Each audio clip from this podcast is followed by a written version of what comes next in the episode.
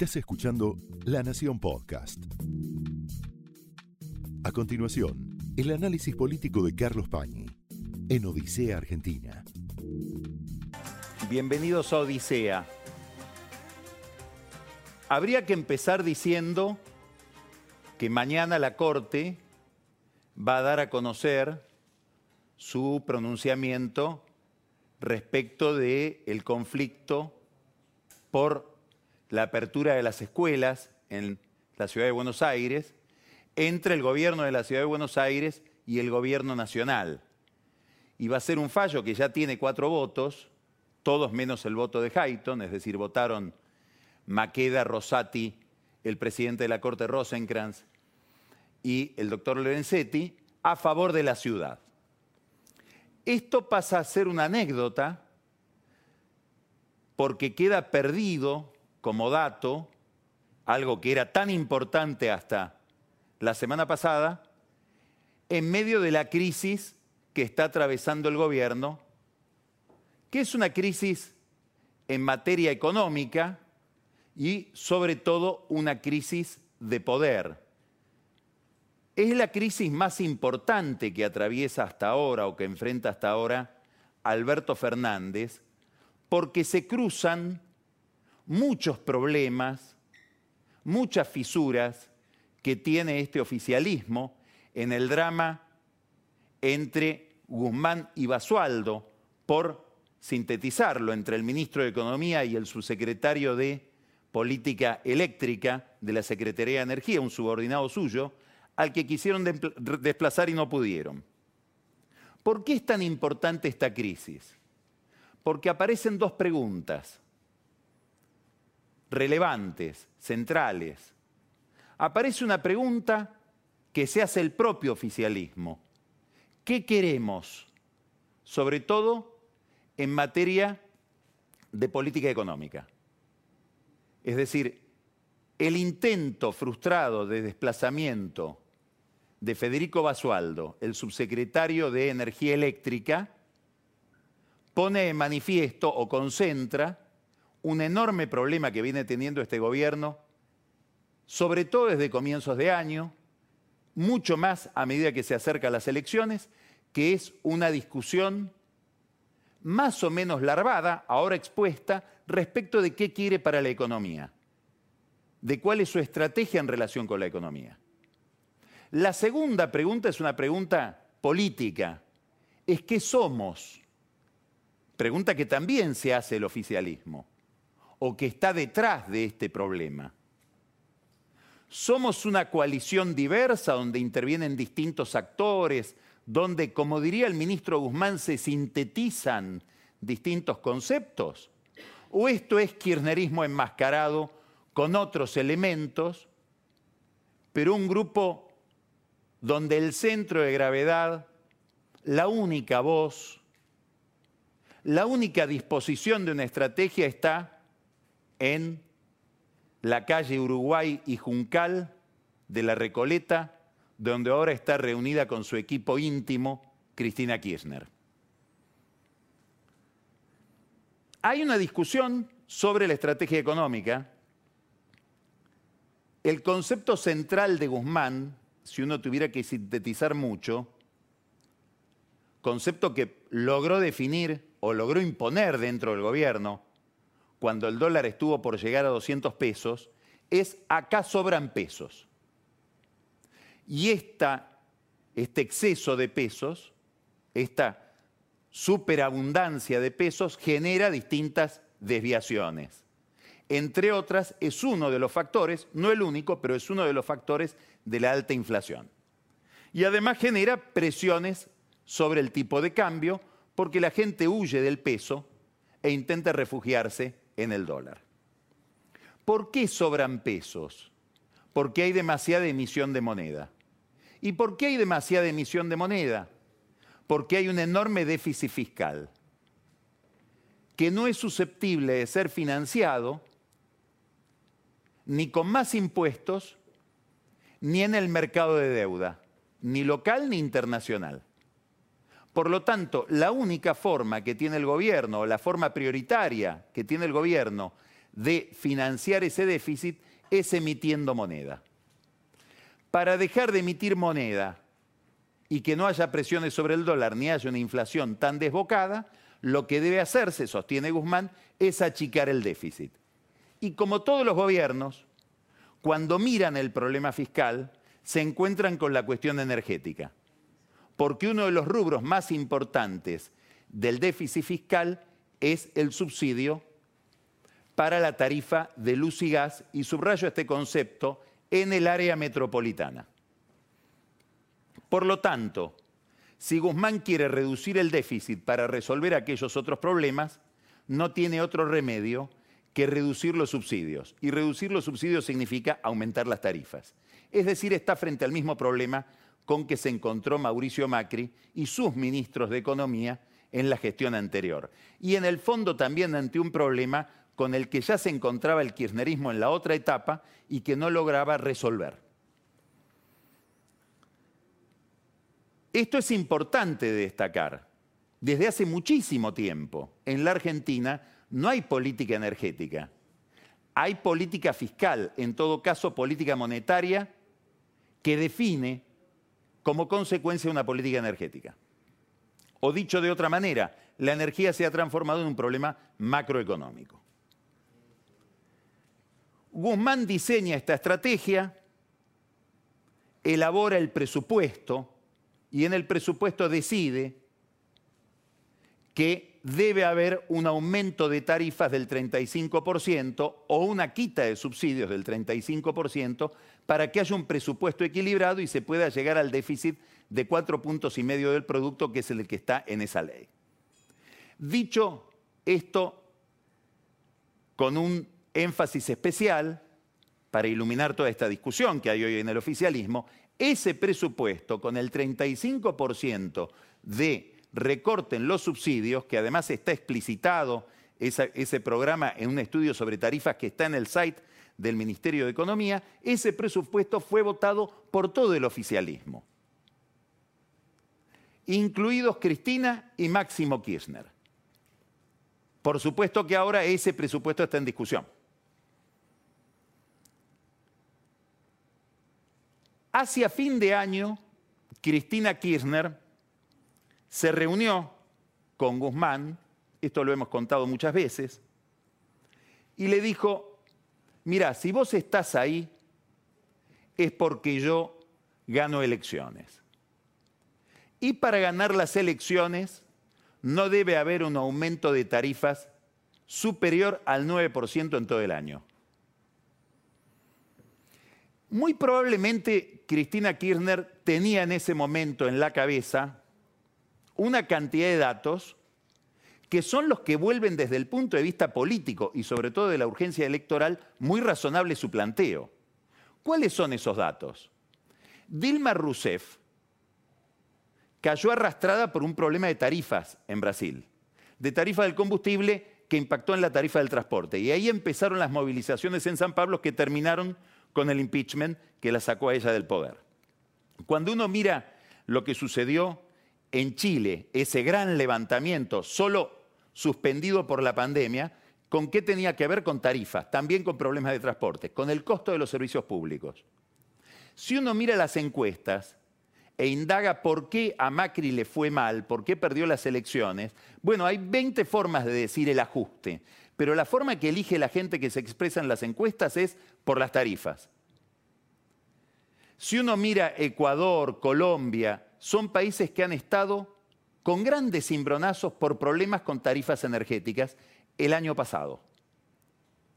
Entonces hay todo un recorrido que la inspira a Cristina Kirchner muy prudentemente a decir, esto es un cable de alta tensión que no quiero tocar en un momento en que tengo que ganar las elecciones y en un momento complicado por la pandemia, la recesión, etc. Y con alta inflación. Hay una historia en el kirchnerismo con el tema de las tarifas. Hay que recordar aquellas conferencias de prensa de Julio Devido segmentando barrialmente los aumentos que después quedaban en la nada, o porque alguna cautelar lo impedía, o porque el mismo gobierno iba para atrás por miedo a la tapa de los diarios diciendo se aumentan las tarifas. Probablemente Guzmán no pensó en todo esto y no pensó en algo más, que es que Cristina Kirchner, de los temas de la vida pública y de la gestión del Estado que más le obsesionan, uno es la energía. Y ahí quiere gobernar. Por eso ahí tiene dos alfiles. Uno es Federico Bernal, el titular del Enargas, y el otro es Federico Basualdo, que es el subsecretario de Energía Eléctrica a quien quisieron echar. Martín Guzmán organizó muchas veces reuniones con ellos. En muchas de esas reuniones ellos le explicaban que no se podía aumentar más del 9% por año, desbaratando su política económica. Él se incomodaba, lo más importante de esas reuniones, Alberto Fernández se alineaba con Bernal y con Basualdo, no con su ministro de Economía, y mucho más cuando en, esas reuniones empezó a participar, fueron muy pocas, Axel Kisilov. Y digo, fueron muy pocas porque cuando empezó a ir a esas reuniones Axel Kisilov, Martín Guzmán la suspendió.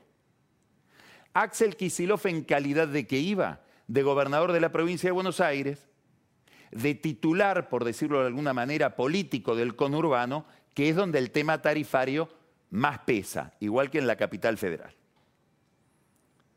Esta discusión se volvió más grave, ¿por qué? Porque el ministro de Economía necesita dar alguna señal de que se cumple su programa.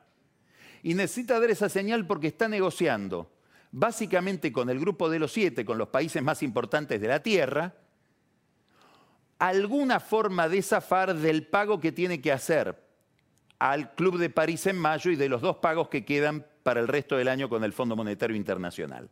Y en esa discusión lo que le piden sus interlocutores son mostrarnos alguna señal de que tu programa, de que tu presupuesto se cumple.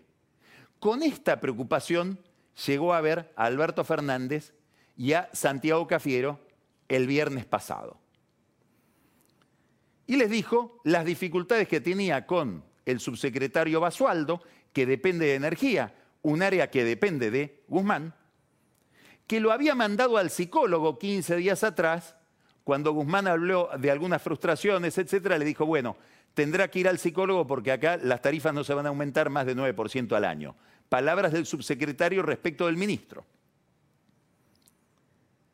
Los escuchó Alberto Fernández y les dijo, bueno, échenlo.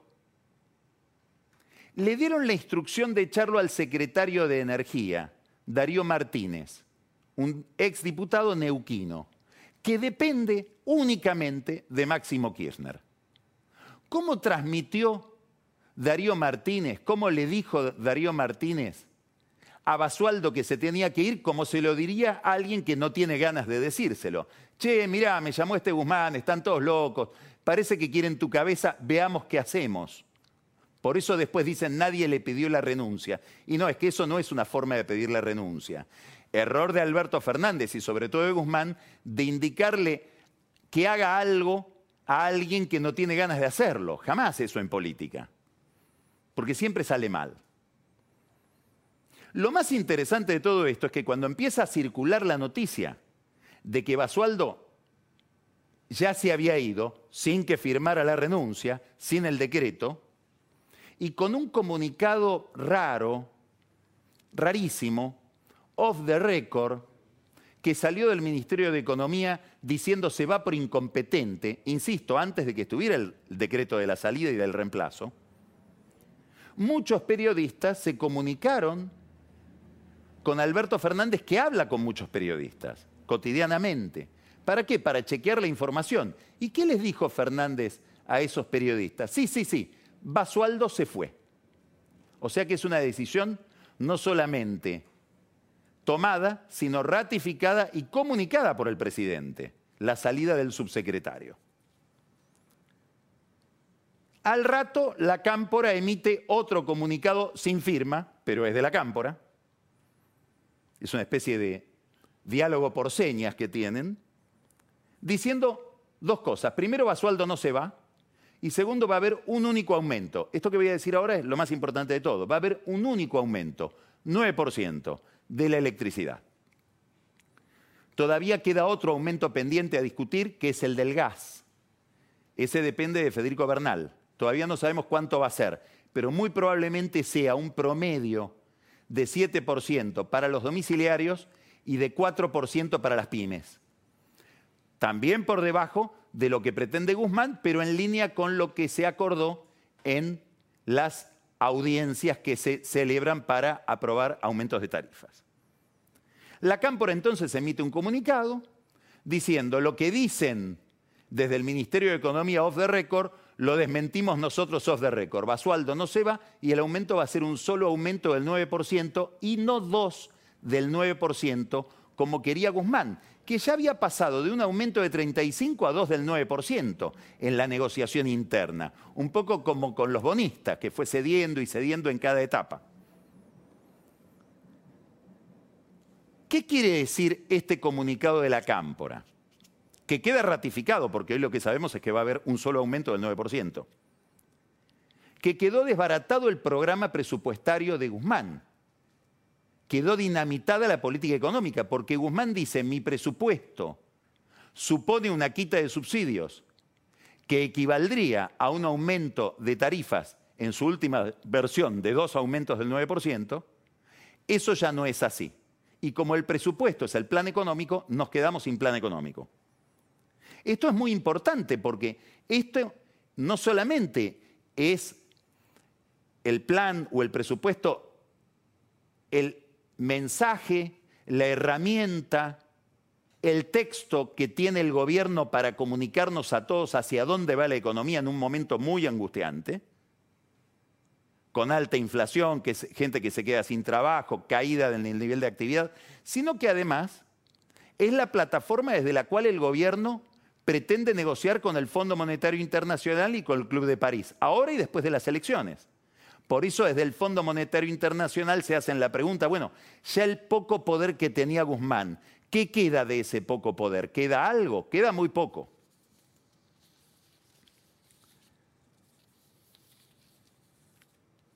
Quiere decir que está en cuestión cuál es la política económica, nada menos, en medio de una crisis.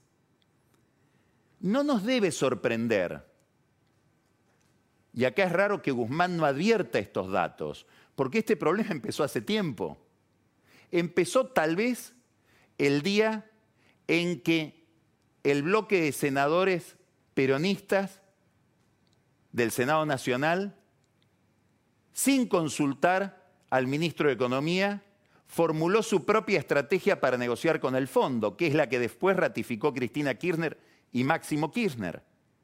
Es decir, queremos 20 años de gracia y una tasa de interés que no puede pasar tal nivel. Eso, por supuesto, es imposible de conseguir. Pero lo hicieron saber faltando el respeto a Guzmán y generándole una dificultad en la negociación. Del mismo modo que hicieron cuando, sabiendo que él se iba a encontrar con Cristalina Georgieva, la directora del fondo, denunciaron penalmente a los funcionarios que habían tratado con el fondo del gobierno argentino, lo que supone, del, gobierno de Macri, lo que supone denunciar a las autoridades del fondo, que habían suscrito el mismo tratado. Toda esta historia termina probablemente el 20 de diciembre cuando en La Plata Cristina Kirchner dice, estamos acá no solo por la unidad, es decir, no solo porque volvió masa, sino que estamos acá porque la gente votó una política económica que fue la de Axel Kisilov, es decir, la mía, no la de Guzmán, que no coincide con esta política energética. Todo esto pone de manifiesto un problema muy importante para el oficialismo y, por, por derivación para la Argentina, para todos, que es que este kirchnerismo de esta nueva etapa es una especie de pez fuera del agua. ¿Por qué? Porque es un populismo que tiene que hacer algo tan raro como un programa de, subrayo esta palabra, austeridad. Es decir, es un populismo que debe incorporar un concepto muy desagradable para los populismos o para los gobiernos con impulsos demagógicos, que es el de la restricción presupuestaria, de que todo no se puede. Dicho en los términos del ex senador platense Juana Mondarain es un distribucionismo sin plata. Este es el problema. Cristina Kirchner parece no registrar el problema, porque hoy emitió un Twitter muy interesante, un, mensaje en su cuenta de Twitter muy interesante, hablando del discurso de Biden sobre el Estado de la Nación. Y elogia, un poco sardónicamente, como le gusta a ella, a Biden, por lo que supone una política hiper keynesiana basada en el gasto público con una gran obra, un, gran plan de infraestructura. Repite un poco a Carlos Heller que desarrolló largamente esta idea por radio el viernes a la mañana diciendo, bueno, acá hay un giro en los Estados Unidos, es el final de la era Reagan, algo que están sosteniendo muchos analistas que miran a Biden. Lo que hay que avisarles es que Biden tiene plata para eso. Y Biden tiene crédito para eso. Y no solamente tiene crédito para eso, la economía americana cayó el año pasado, según los números del fondo, 3.5% del producto, y este año, según el mismo fondo, va a crecer 6.3%. Es decir, le suma tres puntos a lo que cayó, recupera y supera. En cambio, la economía argentina cayó 10 puntos y por el mismo Fondo Monetario Internacional va a crecer este año, con suerte va a rebotar 5,8. Todavía nos queda para llegar a los 10 puntos que caímos el año pasado, que es una estribación de una caída que viene sucediendo desde mucho tiempo antes, en una crisis que se inició el 24 de abril del 2018. Entonces, compararse con Biden es verse en un espejo que no funciona. Más allá de la discusión que hay en el propio Partido Demócrata respecto de este programa de Biden, con voces como la de Larry Summer que salen a decir cuidado con la inflación. Ahora, acá hay un dilema difícil de resolver, como todo dilema, por eso es dilema, que es que este problema tarifario se recorta sobre un telón de fondo problemático por otras razones. Una razón es la inflación. El estudio Proficio hizo un, un, trabajo comparando la historia del salario en el último año con la historia de la inflación.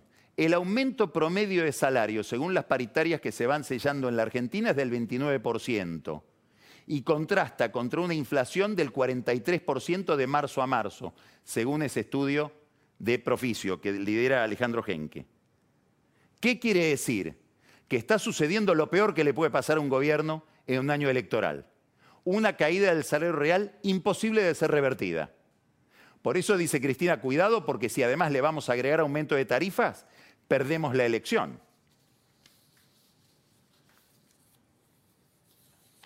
Hay otro problema electoral. Voy a otra consultora, Fixer, que está mirando que no es que pierden estos sectores, caen en estos sectores. La imagen del gobierno, la imagen de Alberto Fernández en la provincia de Buenos Aires. Jóvenes que siempre han sido prácticamente un monopolio del kirchnerismo. Después vamos a hablar de esto con Mariela Coleta, que es la nueva presidenta del Comité Capital de la Unión Cívica Radical y viene de la juventud, de joven. Jóvenes y sectores con menores ingresos empieza a haber un deterioro de la imagen del gobierno y de la imagen del propio Alberto Fernández. Eso está mirando Cristina. Un problema electoral que se da en el área metropolitana, que se da en el conurbano, que es, vamos a decirlo en voz baja, para dónde gobierna este gobierno. Las medidas sanitarias, las medidas tarifarias son para el conurbano donde reina Cristina y donde reina Máximo Kirchner, que ahora va a ser presidente del PJ. La política tarifaria que estamos discutiendo tiene que ver con dos empresas solamente, de Nor y de Sur. En San Antonio de Areco, lo que en la Recoleta se paga 700 pesos, se paga 4 mil pesos. Las cooperativas que ofrecen servicios eléctricos en pueblitos del interior han tenido aumentos del 15 y hasta el 20%, no 9% en un año. Estamos hablando entonces centralmente de un problema electoral. Y esto es lo que mira Cristina. Y dice, si estos tipos, Alberto Fernández y Martín Guzmán, no entienden esto, quiere decir que no son solidarios con mi carrera electoral y con mi responsabilidad electoral. Pero además empiezo a suponer que no son subsidiarios con un problema que, no son solidarios con un problema que tengo, que es derivado del anterior, del de las elecciones, que son mis problemas judiciales.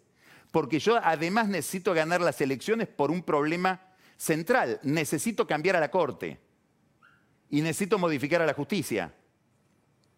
Entonces, de las tarifas llegamos a problemas más serios. Por eso es una crisis importante donde se concentran tantas variables. La otra pregunta ya no es qué queremos, sino qué somos. ¿Somos una coalición donde opina el señor Massa, opina el señor Alberto, opina Cristina? ¿O esto es Cristina y el resto, como suele hacer el kirchnerismo, por arrastre, no por persuasión. Acá aparece de nuevo, como una reducción a escala, el problema gravísimo de diseño que tiene este oficialismo, ya no hablo del gabinete, manda el segundo. Julio Sanguinetti, maestro de la política uruguayo, dice el poder puede estar afuera, Lula respecto de Dilma. Normalmente está arriba. Donde nunca puede estar es abajo. Se reproduce en el Ministerio de Economía. Basualdo le da instrucciones a Guzmán. Esta crisis empezó con que se va Basualdo y termina con que no se va Guzmán, que es lo que está diciendo la Casa de Gobierno durante todas estas horas. Entre otras cosas, para que Guzmán no se le vaya. Alberto Fernández termina el fin de semana de la peor manera, no pudo echar a un subsecretario. Y ahora yo quiero recordarles algo a lo que le prestamos atención en su momento todos, que ocurrió el 26 de octubre. Y es una carta de Cristina publicada en Facebook el día antes de que se cumplieran los 10 años del fallecimiento de Néstor Kirchner, donde ella dice esto, lo voy a leer textual como se han quedado sin las excusas de las formas, tuvieron que pasar a un segundo guion. Alberto no gobierna, la que decide todo es Cristina, rencorosa y vengativa, que solo quiere solucionar sus problemas judiciales. Si algo tengo claro es que el sistema de decisión del Poder Ejecutivo hace imposible que no sea el presidente el que tome las decisiones de gobierno. El que saca, pone o mantiene funcionarios es el que fija las políticas públicas. Podrá gustarle o no quien esté en la Casa Rosada, puede ser Menem, de la Rúa, Dualde o Kirchner, pero no es fácticamente posible que prime la opinión de cualquier otra persona que no sea la del presidente a la hora de las decisiones. Nos engañó. Acaba de demostrarse que se puede poner, dejar o sacar un funcionario, se puede no sacar un funcionario, no se puede sacar un funcionario si uno es el presidente. Es la rareza de este diseño de oficialismo que lleva en sí inevitablemente, inexorablemente, la condena de la incertidumbre. No se sabe hacia dónde va porque no está claro quién gobierna o hacia dónde se gobierna. Problema enorme cuando se requieren inversiones. El objetivo, mensaje central hoy de el kirchnerismo, se cumple lo principal, el objetivo político, un solo aumento, 9%. Guzmán desautorizado en algo central de su política económica. Hubo conversaciones, obviamente una conversación complicada, complicadísima, entre Cristina y Alberto durante el fin de semana, están tan graves las cosas que Cristina pidió orden, calma y paz. Sobre todo por la guerra de declaraciones que hubo entre unos y otros. Fernández, Alberto, no sabe qué hacer. Entonces empieza a decir, bueno, Basualdo se va a ir, pero con el tiempo. Con lo cual lo degrada también a Basualdo. No solamente se degrada a sí mismo porque no lo puede echar. A su vez tiene que aclarar, como les dije recién, Guzmán no se va. ¿Por qué? Porque Guzmán razonablemente tendría que irse. Ahora vamos a referirnos un poquito a eso. Hay además una guerra of the record por la prensa. Es muy llamativa, muy llamativa. Les recomiendo que la busquen y la lean. Una nota que publicó en La Nación Jaime Rosenberg ayer, con declaraciones of the record atribuidas a alguien que está al lado del presidente, no sé quién es, sé que la gente de Cristina en la cámpora, no sé si la propia Cristina se las atribuyen a Santiago Cafiero, pero no sabemos si es Santiago Cafiero, donde recuerdan que el kirchnerismo no puede ganar una elección, que si no los hubieran llamado a ellos estarían en la derrota, y además hace un recordatorio de los casos de corrupción de el gobierno de Cristina y Néstor, desde la Casa Rosada. Cuando uno comenta esto con gente de la cámpora, dicen que se acuerde Alberto Fernández que la tarjeta de crédito se la pagaba Cristóbal López. En ese nivel de conciliación estamos dentro de, lo voy a decir irónicamente, la coalición gobernante. Parece no ser una coalición. Massa, que tiene que elegir entre papá y mamá, es decir, el aumento de tarifas para Vila y Manzano, o el alineamiento con Cristina y Máximo Kirchner, eligió por mamá. Se pronuncia a favor de Basualdo. Kisilov obviamente respaldó a, Basualdo y empezó a circular sospechosamente en los medios hoy, uno por ahí quiere ver por debajo del alquitrán, Augusto Costa, el ministro de Producción de Kisilov, a quien muchos creen tiene ganas de reemplazarlo a Guzmán si es que Guzmán se va. Nos van a decir que la guerra no sigue, pero sigue. ¿Por qué? Porque hay dos versiones acerca de todo.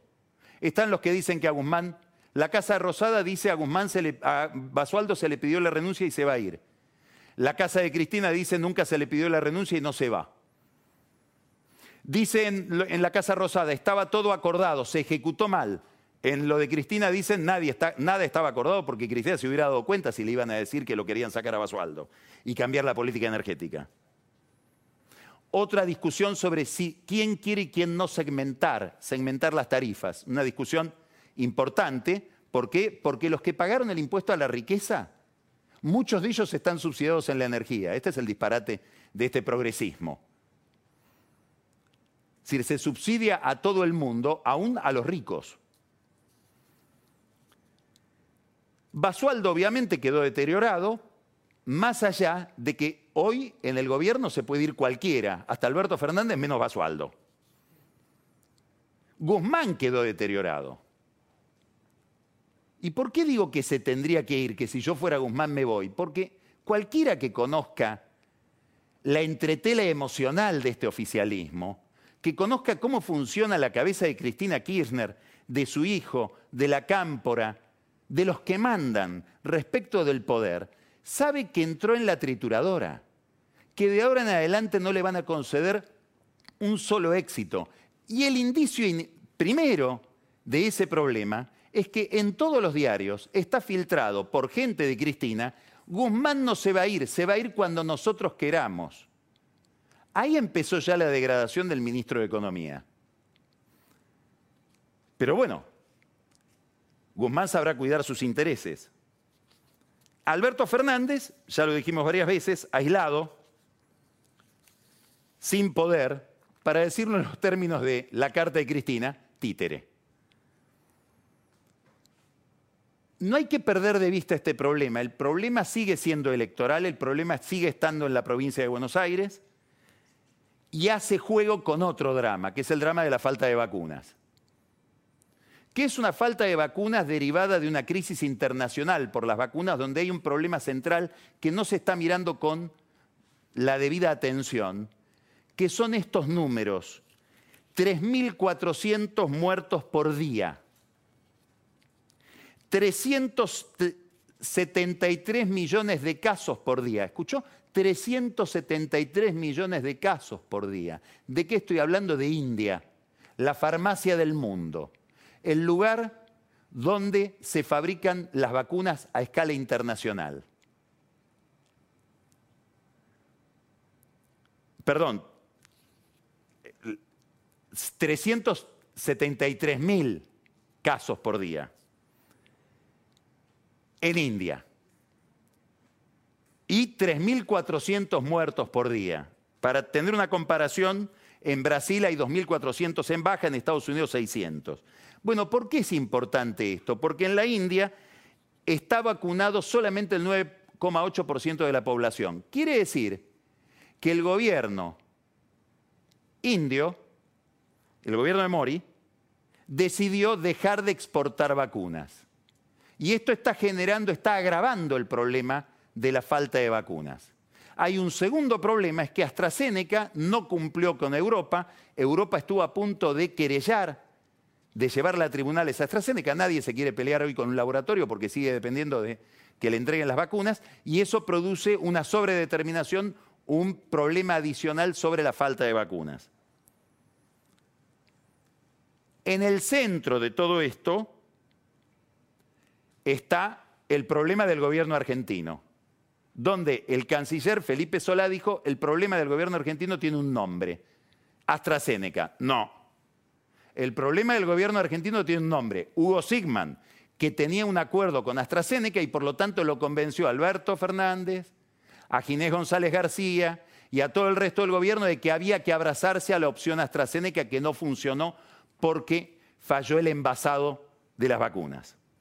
Hoy el embajador del Reino Unido, Mark Kent, debe estar de fiesta porque recibió en su embajada, no se negocia en Londres, en penumbras esto, Gran Bretaña dice que vengan acá a pedir si se pueden envasar en la Argentina las vacunas de AstraZeneca, que Sigman dijo no se pueden envasar acá. Curiosidad, ¿por qué por una empresa privada hablar con el embajador, que es un embajador representante del Estado? Ante este problema que se genera por la confianza en Hugo Sigman, aparece vacunando o invitando a una alianza con Gamaleya, con la vacuna Sinopharm, para envasar y producir en la Argentina Marcelo Figueiras muy ligado en esto a Sergio Massa, muy ligado a Guado de Pedro, muy ligado a Máximo Kirchner, que están desesperados por vacunas. Esto, claro, no lo toleran otros actores de la industria farmacéutica, se les mete Figueras que ya tiene una competencia con Sigman en varios planos, y aparece otro laboratorio, ofreciendo también fabricar vacunas para envasarlas rápido, cosa que Sigman dice que no se puede hacer. Las vacunas de Sinopharm, chinas, el laboratorio Synergium. Synergium es un laboratorio que pertenece a la familia Vago, a la familia Sielecki y a la familia Sigman. O sea, Sigman aparece ahora ofreciéndole a Alberto Fernández, si no te doy AstraZeneca, te doy Sinopharm, pero por favor, no arregles con Figueiras. Esta es la pelea de negocios que hay detrás de la falta de vacunas. Y este es el problema que hace temer al gobierno por lo que sería un aumento de tarifas. Aumento de tarifas que llega por otro lado. Un fallo este viernes le dio la razón a Telecom, Grupo Clarín, y rechazó la idea de que las telecomunicaciones son un servicio público como había dispuesto Alberto Fernández por un decreto. Hay otros esperando un fallo similar. Claro, el grupo Telecentro de Alberto Pierri, probablemente el mismo tribunal va a pronunciarse en la misma dirección. Por ahora vale solo para Telecom. Se liberan las tarifas del cable, del celular, de la telefonía em, fija y se libera la eh, tarifa o los precios, vuelven a ser precios los de Internet en medio de otra obsesión, la del gobierno, la telefonía, las comunicaciones. En el contexto de esta noticia, en España negocian dos grupos argentinos, uno supercanal, liderado por Facundo Prado, y otro de los hermanos Olmos, muy ligados al sindicalismo, muy ligados al kirchnerismo, por lo menos ideológicamente, la compra de, de Telefónica de Uruguay, subsidiaria de Telefónica de España, que sería la prueba de amor que pidió Telefónica Internacional para vender Telefónica Argentina. Los Olmos, que le deben a la FIP aparentemente y que tienen otro tipo de deudas, presentan una oferta avalada por el banco UBS y por Credit Suisse. Ahí está Andrea Camp, que conoce todos los secretos bancarios del kirchnerismo, una oferta de 500 millones de dólares, al parecer, por la Telefónica de Uruguay, una oferta extraordinariamente elevada, y de 1.600 en total por todo el paquete, Argentina y Uruguay. Las versiones siguen insistiendo, como no se explica de dónde viene esa plata, en que detrás de todo esto está Máximo Kirchner. Máximo Kirchner y su entorno dicen, insisten, no tenemos relación con los Olmos, los conocemos como conocemos a tantos medios de dueños, ellos están en crónicas, pueden parecer cercanos a nosotros por una afinidad conceptual o ideológica, los vimos solo una vez el año pasado comiendo un asado. Signo de interrogación, queda pendiente, la justicia vuelve a liberar una tarifa, la de la telefonía, la de Internet y la del celular. Mientras tanto, Alberto Fernández intenta con palabras disimular su peor crisis. Esto fue el análisis político de Carlos Pañi en Odisea Argentina, un podcast exclusivo de la Nación. Escucha todos los programas de La Nación Podcast en www.lanacion.com.ar. Suscríbete para no perderte ningún episodio. Estamos en Spotify, Apple Podcast, Google Podcast y en tu reproductor de podcast favorito. Seguí escuchando La Nación Podcast.